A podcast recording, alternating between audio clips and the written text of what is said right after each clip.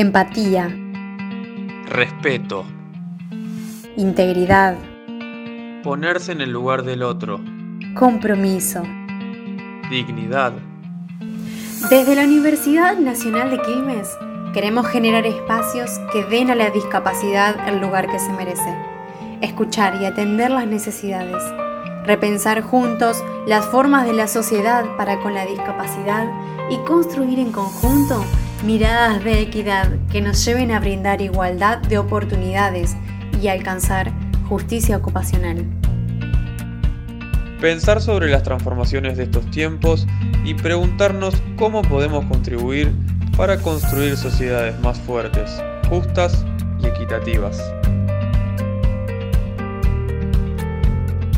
Esto es Con Voz y Voto un podcast de la materia Terapia Ocupacional Laboral, creado por Antonella Busoni y Sebastián Medina. Bienvenidos y bienvenidas a este encuentro donde hablaremos de lo que debe hablarse con voz y voto.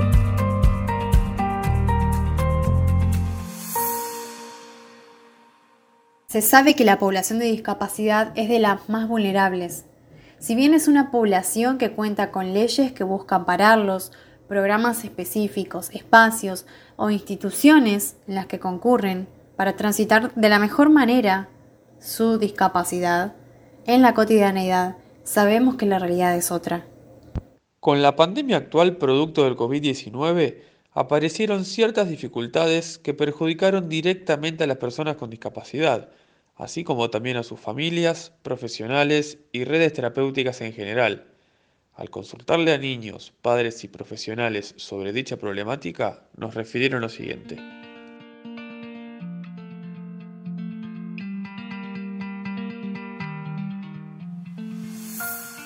Hubo que rearmar alguna rutina y todo este, a cargo de los padres, de los que habitan con él.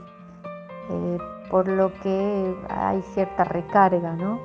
A pesar de que se adaptaron, en el caso de mi hijo Guido y otros, a las videollamadas, han sufrido mucho más que cualquier joven convencional. Porque bueno, el joven convencional quizá tenga más medios para, para entretenerse. Y las habilidades que tienen los chicos dentro del espectro autista no es un abanico muy grande. Al principio fue complicado, entonces nada, eso los desestructuraba en el sueño, eh, en la alimentación, eh, en nada, en cómo estaban los chicos. Para contextualizar un poco sobre lo que hablaremos en el día de hoy, citaremos dos leyes nacionales que aumentan la visibilidad de las personas con discapacidad y sus derechos. Una es la Ley 26.378, que es la Convención sobre los Derechos de las Personas con Discapacidad, que lo que hace es obligar a los órganos supervisores de los derechos humanos a dar importancia a los temas de discapacidad. En base a esta importante resolución del Estado, en el año 2003 se promulgó la Ley 25.689 que modifica la 22.431 de protección integral de las personas con discapacidad. En ella se reglamenta un cupo laboral del 4% para personas con discapacidad por parte del Estado Nacional, aunque su implementación aún no se refleja en las realidades del colectivo.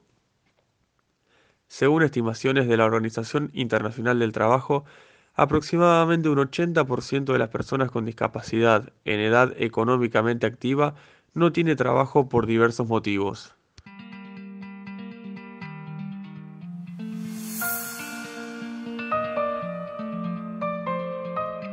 Con la implementación de la cuarentena y la crisis económica mundial, los más perjudicados fueron las poblaciones vulnerables. Con los recortes de personal que sufrieron las distintas empresas, las personas con discapacidad fueron las primeras damnificadas, perdiendo sus puestos de trabajo y debiendo quedarse en sus hogares, sin el empleo con el cual subsistían. Al ser esta situación propia del virus algo excepcional, no se cuenta con leyes de contención para las necesidades de la población con discapacidad, viéndose en una gran desventaja respecto a la población restante en general y sin posibilidades de cambiar esta realidad. Necesidades básicas de atención, como rehabilitación, atención psicológica, psiquiátrica, de interacción social, esenciales para la salud de dicho colectivo, quedan no cubiertas.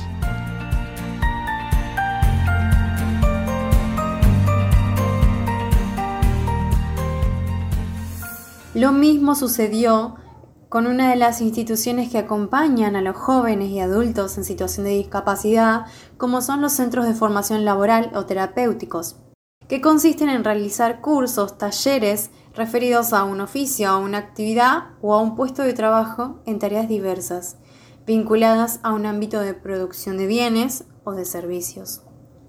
Son cursos o talleres que se consideran capacitaciones y que posibilitan la apropiación de un conocimiento y el desarrollo de distintas habilidades para una futura inserción socioocupacional.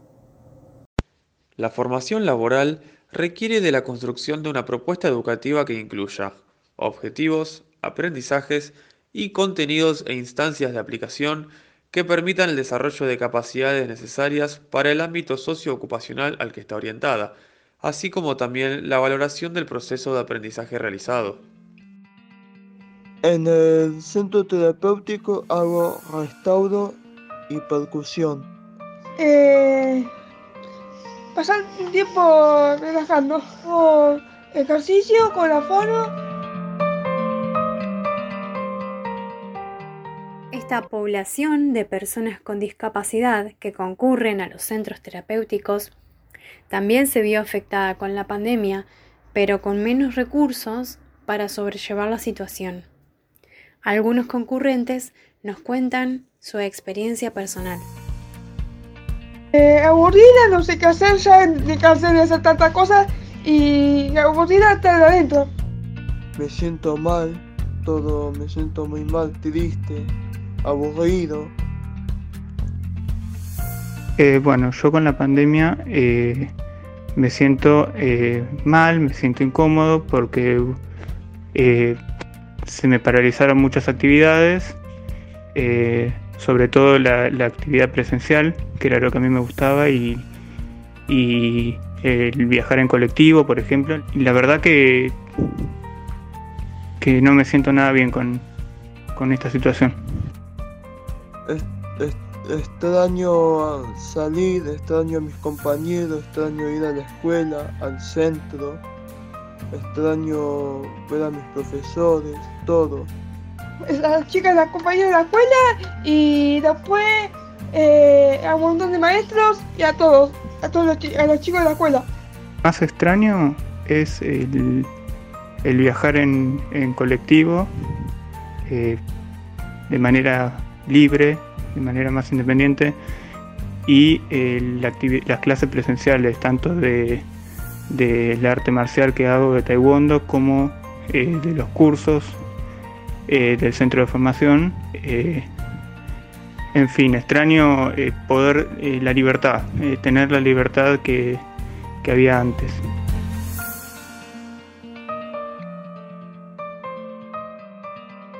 Naturalmente, los afectados no son solo las personas con discapacidad, sino también los entornos, como la familia que siente la repercusión del cambio debiendo adaptarse a la nueva realidad. En nuestro caso ha sido difícil transitar la pandemia eh, con Guido, que es un joven con condición del espectro autista y síndrome de Dravet. ¿Por qué ha sido difícil? Y bueno, porque él tiene actividades estructuradas diarias durante toda la semana y, fue complicado. Eh, solamente recuperó la caminata al aire libre. Transitar la pandemia eh, fue todo un desafío,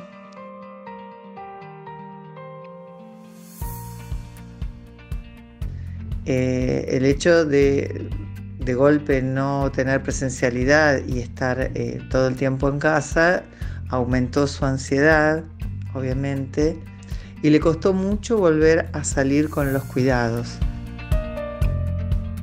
Es necesario seguir reinventándonos y analizando nuevas alternativas de acción y contención a las necesidades de toda la población equitativamente.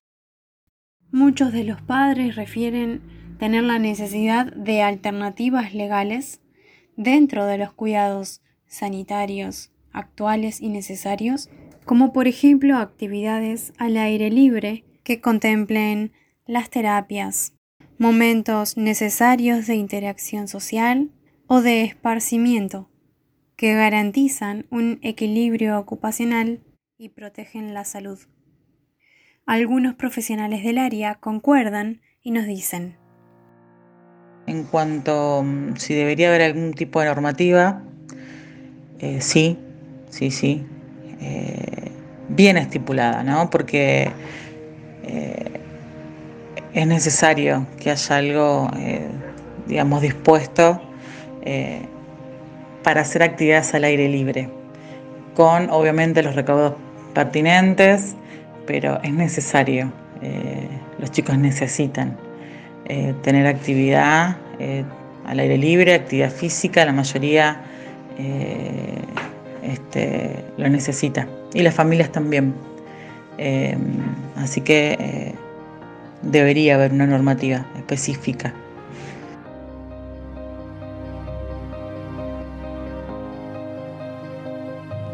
Para cerrar este episodio, diremos que la gran tarea actual es hacer visible una situación que complejiza en diferentes aspectos y generar conciencia.